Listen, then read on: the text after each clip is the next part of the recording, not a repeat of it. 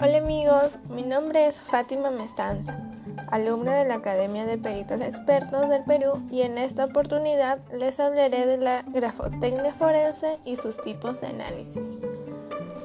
La grafotecnia es parte de la ciencia criminalística que tiene por objeto verificar la autenticidad o falsedad del documento impugnado e identificar al autor del mismo.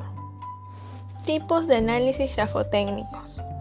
Autoría de textos manuscritos, autenticidad o falsedad de firmas, autoría de firmas, identificación de máquinas de escribir en textos mecanográficos, identificación de sellos, determinación de falsedad ideológica, estudio del papel, estudio de tintas, determinación de ediciones, determinación de erradicaciones, reconstitución de obliteraciones, identificación de contenidos erradicados, entrecruzamiento de trazos de tinta y dobleces, reconstitución de papeles rotos, reconstitución de papeles quemados y abuso de firmas suscritas en hojas en blanco.